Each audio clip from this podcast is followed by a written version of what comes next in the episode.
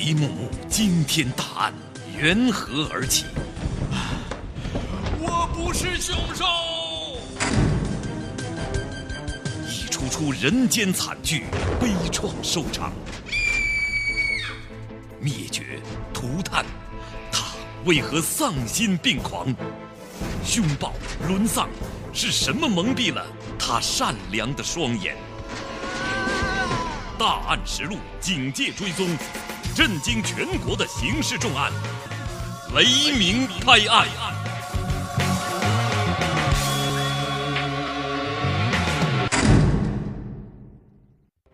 二零零七年一月十日，黑龙江省虎林市检察机关针对一起绑架案向当地法院提起诉讼。在这一起案件当中，九岁男童冯亮亮被绑架者抛弃在离家五百多公里、人迹罕至的荒山野岭当中，两天两夜没吃没喝的孩子，不但成功的脱逃，而且协助警方把绑架者抓捕归案。这究竟是怎样的生死经历？敬请收听《雷鸣拍案》，为您解读脱逃九岁男童的两天两夜。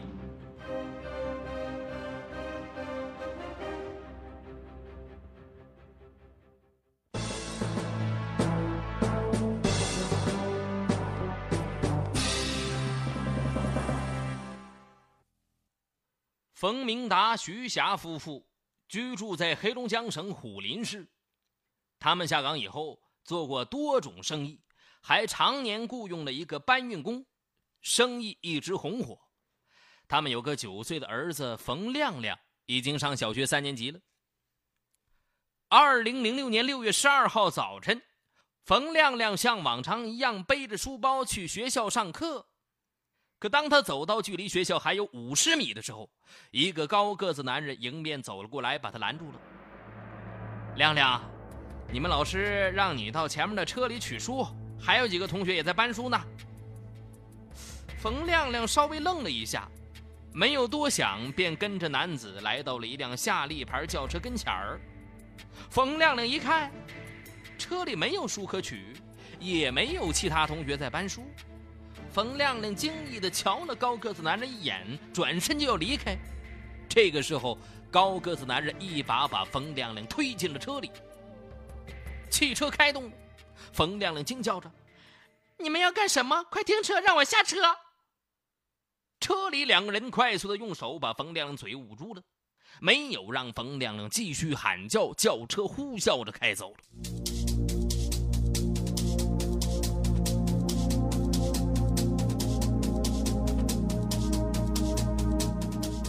在学校，七点四十分该上课了。班主任发现从来不缺课的冯亮亮没有来上课，便给冯家打电话询问。冯明达一听就慌了。冯亮亮从小学一年级上学开始，从来没有旷过课，他怎么突然不上学了呢？冯明达夫妇与亲友找了整整一个上午，还是没有找到冯亮亮的踪迹。冯家人便向虎林市一农场公安分局报了案。中午，就在一家人焦急的时候，冯家电话骤然响起，话筒里传来了冯亮亮的哭喊声：“爸爸妈妈，我害怕，我被人绑架了！”听到儿子那撕心裂肺的喊叫，冯明达夫妇的心都碎了。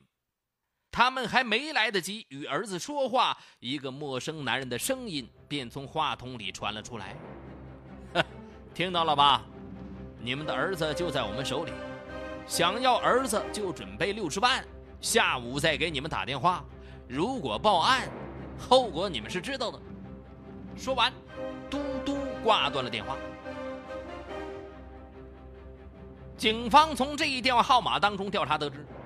绑匪所用的电话是虎林市号段的一个移动电话，而这种电话卡号在当地可以随意买到根本不需要任何身份登记。就这样冯明达夫妇陷入了痛苦的煎熬当中。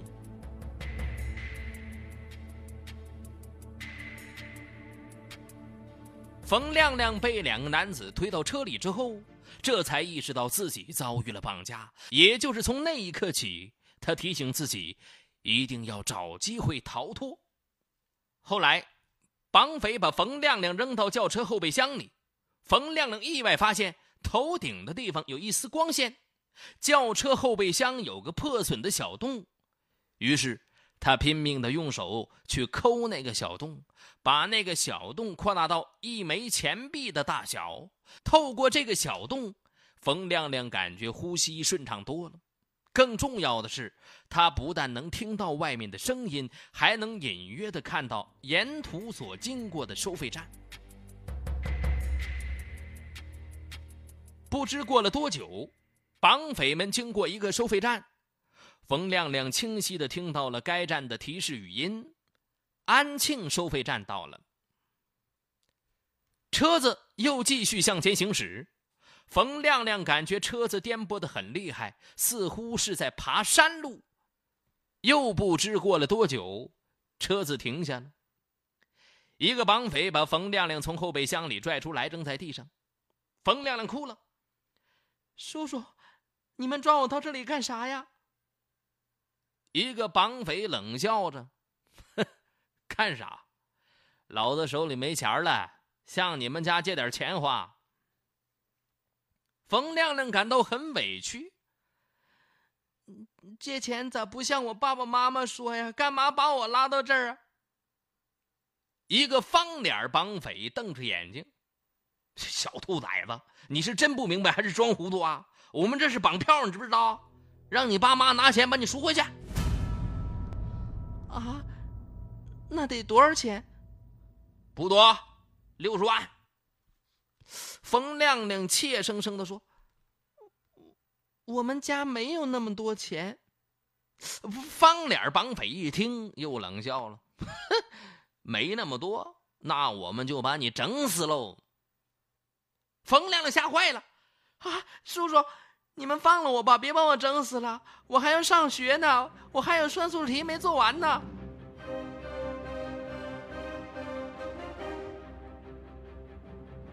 绝望中的冯亮亮心想：如果爸爸妈妈凑不够钱数，如果绑匪们等不及了，自己的性命就难保。唯一的出路就是逃跑啊！叔叔，我要撒尿。冯亮亮这么喊道：“就在这里尿吧。”此时，冯亮亮借机在荒山野岭中寻找道路。他虽然看清了山上的便道，可连接下山的大道却没有看清楚。于是他又喊了：“叔叔，我要拉屎。”方脸绑匪不耐烦的说了：“他这小兔崽子，你的事儿这么多呢，憋着。”冯亮亮装出着急的样子，不行，再憋就拉到裤子里了。方脸绑匪生气了，好，就就就在这里拉吧。冯亮亮故作羞涩的说了：“叔叔，到远一点的地方拉吧，要不多臭啊。”这时，冯亮亮在方脸绑匪的看护下。已经看清楚山上的便道与农场之间的大道足有五里多路，他默默的记下了。冯亮亮这么一折腾，已经引起了一个绑匪的怀疑了。这孩子是不是想要逃跑啊？高个子绑匪摇了摇头：“啊，不可能！一个九岁孩子能有多大本事？再说了。”这山里离农场那么远，他就是插翅也逃不出去。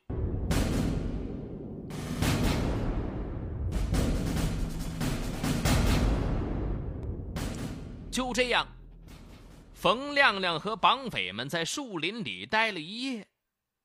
早晨，方脸绑匪不知要干什么就走了。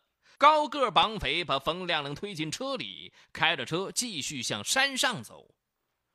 车停在半山腰处，他们又步行爬进了深山，来到山顶上一个空房子里面。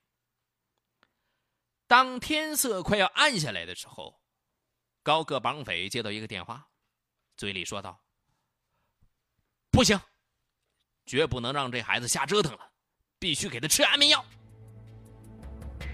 不一会儿，高个绑匪手拿着药片对冯亮亮说了：“你把这药片给我吃进去。”冯亮亮不知其中有诈，接过药片刚要吃，突然想起电视里坏人下毒药的情景，不能吃，吃了必死无疑。我要蒙过去。这么想着，他手掐着药片就说了：“叔叔，没有水怎么吃啊？”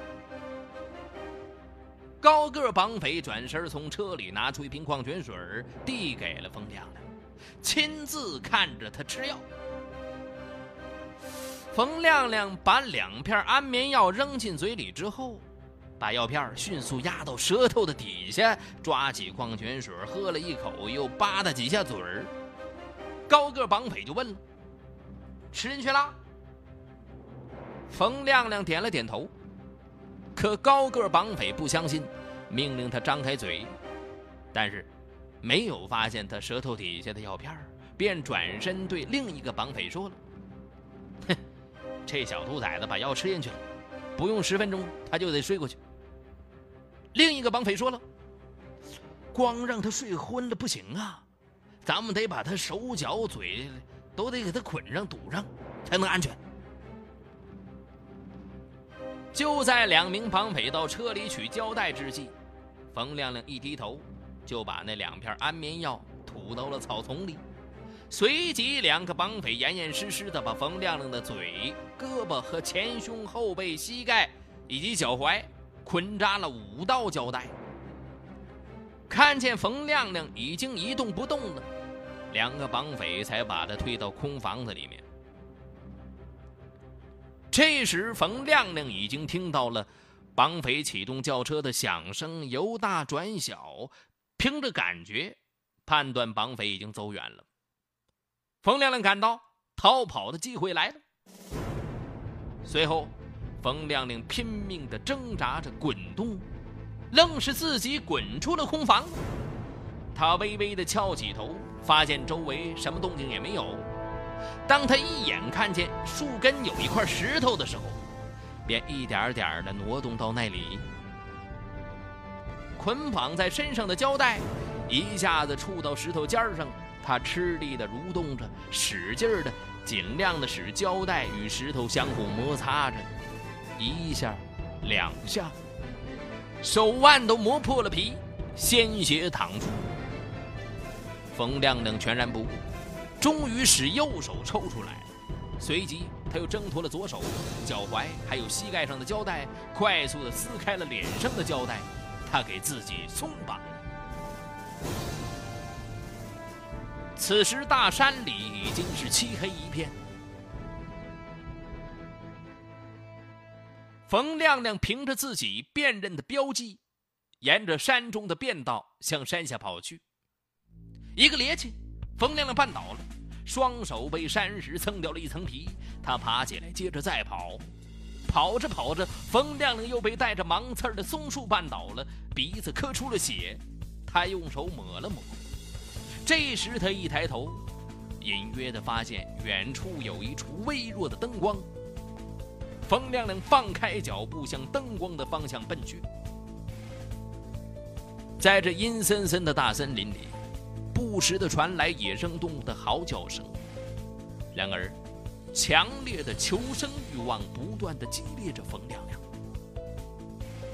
不知栽了多少个跟头，更不知走了多长时间，山上的树枝把他的身体划出了一道道伤痕。可他顾不上。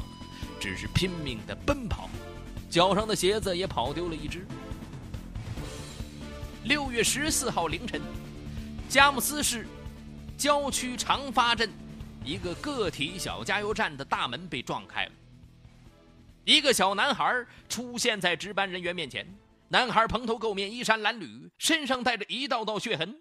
他声音颤抖着说了：“叔叔，我被绑架了，快帮我报警啊！”说完，徒步行走一夜，两天两夜没有吃饭的冯亮亮再也挺不住了，一下子晕了过去。加油站的工作人员见状，立即拨打了报警电话。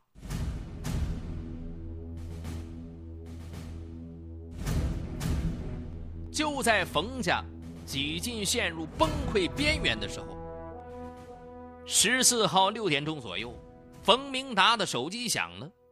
电话里传来了一个陌生男子的声音：“请问你是冯亮亮父亲吗？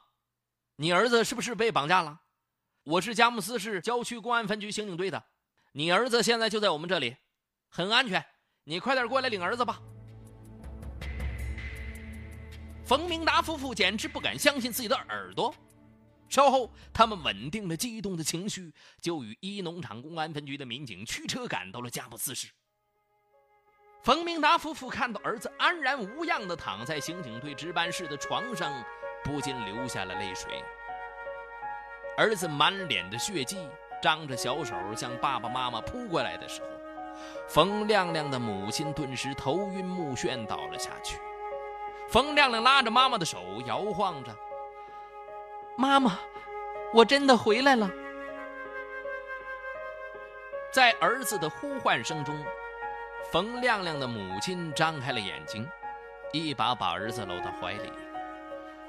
儿子，你真的回来了。冯亮亮笑着说：“妈妈，我真的从绑匪手里逃出来了。”冯亮亮回来了，冯亮亮回来了。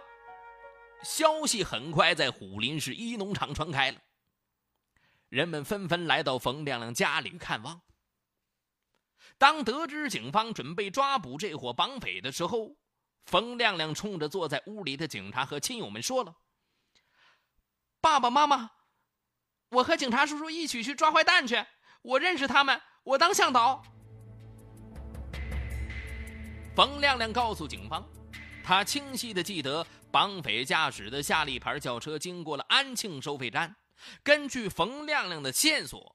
办案民警迅速赶到安庆收费站，调出了六月十二号的监控录像。经判断，发现了可疑的夏利牌轿车，录像准确地记录了该车牌号码。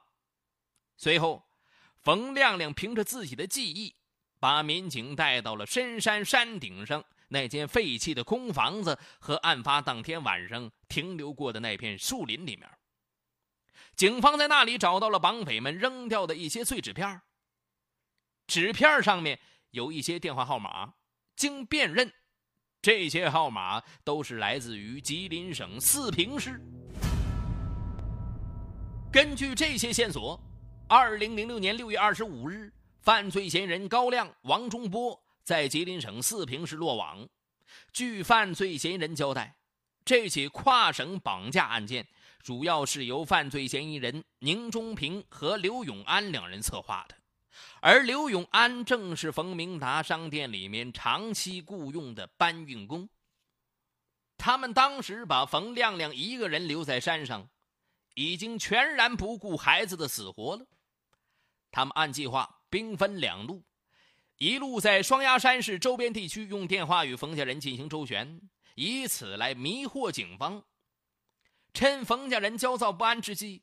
让其乖乖的向指定的账户里面存钱。另一路呢，连夜驱车赶到哈尔滨，用银行卡取钱。冯家雇佣的刘永安给人的印象是老实憨厚，女儿读高中，连连不断的支出，每个月不到一千元的收入，使得他家是入不敷出啊。他选择了铤而走险，瞄准大户。他在与冯明达夫妇聊天的时候，取得了他们的信任。就这样，刘永安盯着冯家每天进出的现金，又悄悄地观察着冯家人的日常生活规律。经过半年多的酝酿，最后决定对冯明达的儿子下手。刘永安回到吉林省四平市老家寻找帮手，很快。宁荣平、高亮、王忠波三个有同样发财想法的人，变成了刘永安的帮凶。二零零六年六月八日，三人驱车从吉林省四平市出发，来到了黑龙江省虎林市。六月十二号早晨，刘永安感到机会终于来了，便用手机通知宁中平等人把冯亮亮绑架了。然而，他们万万没有想到，九岁的冯亮亮竟能在渺无人烟的大山里神奇般的逃脱。